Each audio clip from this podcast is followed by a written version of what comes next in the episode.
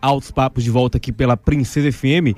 E é hora de bate-papo, né? Como a gente prometeu no bloco passado, a gente fala agora de Bitcoin, que voltou a crescer depois de seis meses de queda, né? Isso, é, João França. Pois é, Sérgio de Sales. O Bitcoin estava operando em queda por nove semanas seguidas. Foi um recorde negativo para a criptomoeda que é a mais popular do mundo. Uma situação que vem sendo registrada desde novembro do ano passado. Em seis meses, o recuo no valor do Bitcoin foi de mais de 54%. Mas essa semana o Bitcoin deu uma respirada, viu?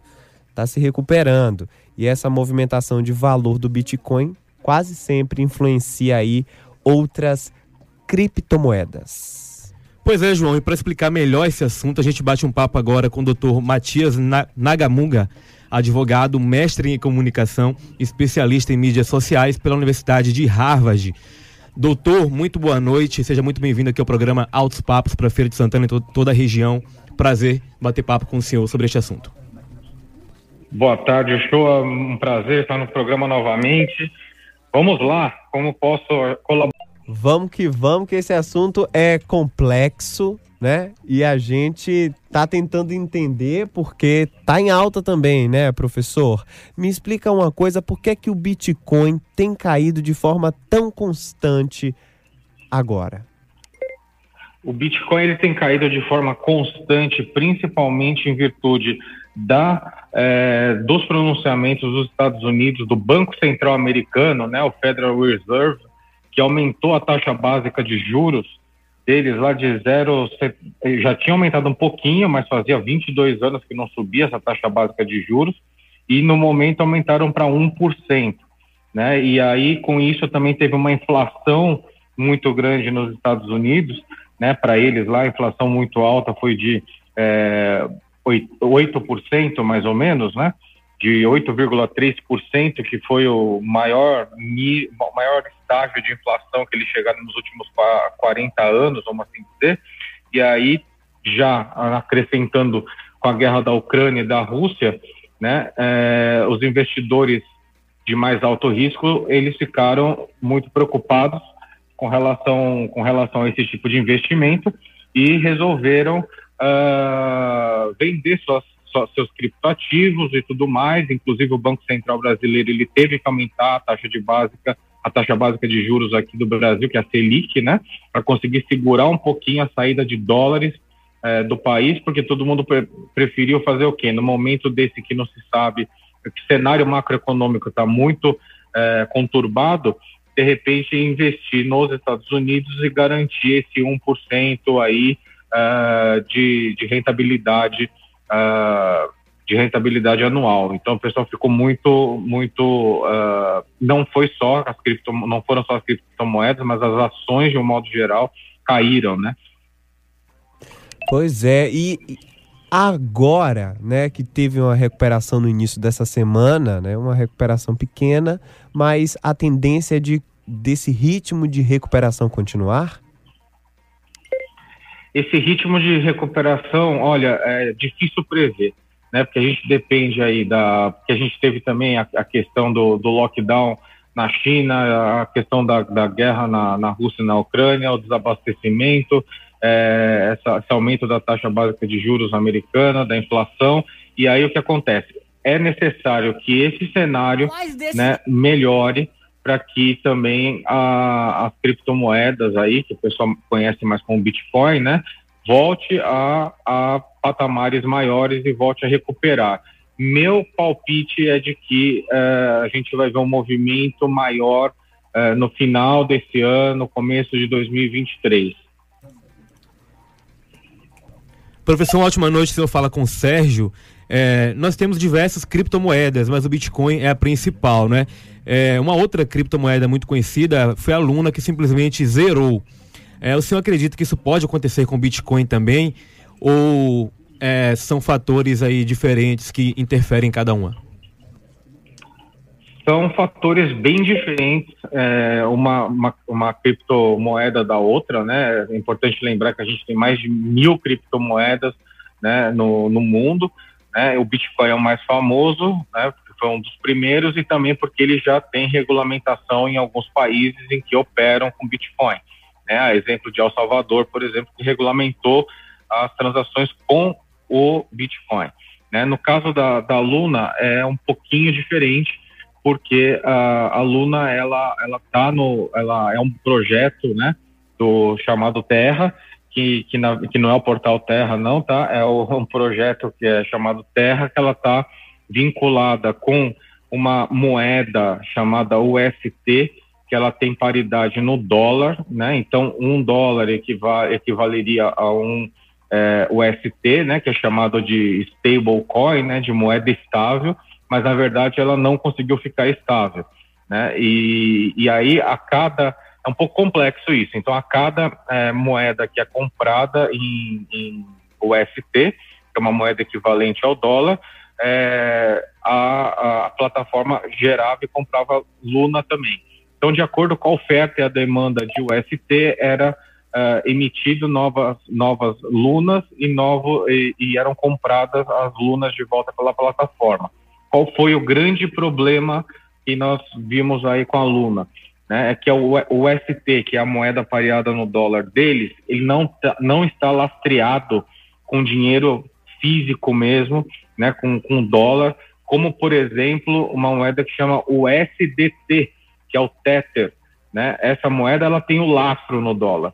O da Luna, esse UST, era virtual com base no algoritmo. E o que aconteceu? Segundo é, o que nós ficamos sabendo, é que houve uma, um aporte muito grande de bilhões de, de, de dólares, na casa de bilhão de dólares, né, na compra de UST e na venda de UST, né, que está relacionado diretamente relacionado com a Luna, né? Então, como teve essa compra e venda, compra e venda muito acelerada, né, na casa do bilhão de dólares aí dentro da plataforma da, da, da do, do ST da Luna, né? Justamente a Luna é emitida para manter essa paridade do dólar no, no ST, aí desequilibrou. Foi emitido muita Luna aí teve uma demanda muito grande, uma demanda, uma oferta muito grande, né? Muitas, muitas lunas no mercado. E aí o que aconteceu? Você tem muita oferta, o valor da moeda desabou e o USD, que teria que ser teoricamente uma, uma moeda estável, pareada no dólar, ela se desequilibrou, né? E quando ela se desequilibrou e o, e o sistema não, não, não conseguiu processar tudo isso daí, aí as pessoas começaram a vender todas as lunas que tinham, né, junto com essa queda que foi tendo, porque você teve muito mais moedas emitidas, então foi caindo, somado ao fato de que as pessoas foram vendendo, porque viram que estavam caindo o valor da moeda, e ela praticamente chegou a valor zero. Né? Então, quer dizer, é um assunto um pouco complexo, mas é, é mais ou menos isso que aconteceu. Não sei se a maioria dos ouvintes vão conseguir entender, mas é, mas é isso.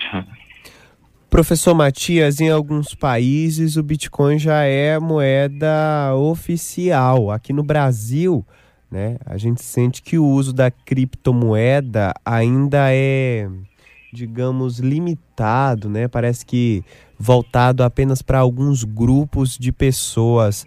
Como explicar isso? Por que, é que a moeda é, é difícil de se popularizar aqui no país, a criptomoeda? Na verdade, hoje a gente já tem um projeto de lei na tentativa de regulamentar a criptomoeda, né, que acabou de passar pelo Senado, foi aprovado pelo Senado Federal e vai para foi para a Câmara dos Deputados, que é o PL é, 3.825, se me falha a memória, de 2019, né, para tentar regulamentar. Né? Por que, que não é possível a regulamentação de forma rápida e efetiva aqui no Brasil? Porque ela não está sujeita às normas do Banco Central. Né? Não é uma instituição financeira e nada disso. Então, quer dizer, é, não, não é uma tentativa de regulamentação, mas mesmo assim é, existirão formas, né? Pelo menos o projeto ainda está, tá, é, ele está, é, no meu ponto de vista, falta ainda bastante uh, pontos a serem abordados ali, só que vai ser possível ainda continuar operando com as moedas virtuais da maneira que, que a gente opera hoje. Né? É feita uma tentativa, está sendo feita uma tentativa de, de regulamentar, mas eu não sei qual vai ser o êxito disso na prática. Né? E, a, e a, hoje a gente só consegue, na verdade, é, operar com, a, com as criptomoedas no momento, não necessariamente fazendo uma compra de um produto, mas entre duas pessoas, entre duas empresas que já têm carteiras de criptoativos e você consegue pagar algum serviço ou algum produto transferindo, né? Mas aí nós já estamos, aí nós já, já estamos falando de, de pessoas que já têm essas carteiras, já entendem mais de criptoativos. Está é, tá sendo desenvolvido aqui no Brasil alguns aplicativos em que você é, poderá né, comprar dólar direto e na hora de é, como se fosse uma, uma, uma corretora em que você vai conseguir comprar uma moeda, uma dólar, né, uma moeda que na verdade é pareada no dólar, uma stablecoin, que nem eu disse, e pagar de repente com QR Code e fazer a conversão na hora. Mas isso ainda está em desenvolvimento. A gente está batendo um papo sobre criptomoedas aqui no programa com Matias Nagamunga, advogado, mestre em comunicações sociais pela Universidade de Harvard. Matias, no geral, é muito arriscado investir em criptomoedas? A gente tem que estar com os dois pezinhos atrás para em relação ao Bitcoin, por exemplo, para não acontecer o que aconteceu com a Luna, ou é um campo em que há relativamente uma segurança para colocar o dinheiro? Eu, eu costumo fazer um paralelo né, com as criptomoedas, assim como uh, eu sei que não é o melhor paralelo do universo, mas assim, as criptomoedas é, são investimentos de alto risco, assim como ações na Bolsa de Valores. Então, se você não conhece né? É, você não está no universo, não, não, não conhece como funciona todo o sistema de, das criptomoedas, é, não dá para sair investindo uh, de qualquer maneira. Assim como as ações na Bolsa de Valores, eu acredito que as pessoas também não saiam comprando as ações assim só por comprarem. É claro que existem pessoas que compram né, ações dessa forma, tem pessoas que compram criptoativos dessa forma, mas não é o recomendado, porque é preciso que você que, que você saiba aquilo que você está adquirindo e o risco que está ali por trás. São investimentos de alto risco. Por isso eu sempre dou uma sugestão para todo mundo que me pergunta sobre isso. Né? O máximo que você vai né, dispor de, de dinheiro para fazer um investimento de alto risco, seja lá qual for, né, criptoativos ou não, né, limitar em 30% daquele, do, da sua reserva, do dinheiro que você tem, né, por assim dizer. Né, porque seria um dinheiro, vamos supor, que se você perder, não fará falta. Né? Todo dinheiro faz falta, mas vamos supor que né, se você perder esse valor, você não está falido, né, vamos dizer. Então, quer dizer, é, é necessário que, que, que, as pessoas conheçam, né, mais né, uh, uh, conheçam né, mais dos criptoativos. Eu gosto muito do assunto que eu, eu, eu, eu, na verdade, é, quero que mais pessoas, eu acredito na, nos criptoativos, é o futuro e é, eu gostaria que cada vez mais pessoas conhecessem e soubessem operar né, nos criptoativos, porque você retira aquele intermediário do meio, que é a instituição financeira, e você tem muito mais liberdade e autonomia com seu dinheiro. Mas é preciso fazer com uh, consciência né, e é, não fazer é, de forma de forma assim só porque alguém disse eu vou chegar lá e vou comprar a moeda X, né? Hoje a gente focou nessa, nessa questão da variação do valor depois de sucessivas quedas, mas esse é um assunto que rende um outro bate-papo contigo aqui, viu, professor? E a gente vai agendar esse bate-papo. Obrigado por aceitar mais uma vez o nosso convite para explicar para a gente detalhes sobre Bitcoin e investimentos. E eu que agradeço a oportunidade mais uma vez, estou à disposição. Um grande abraço para todos os ouvintes e para vocês.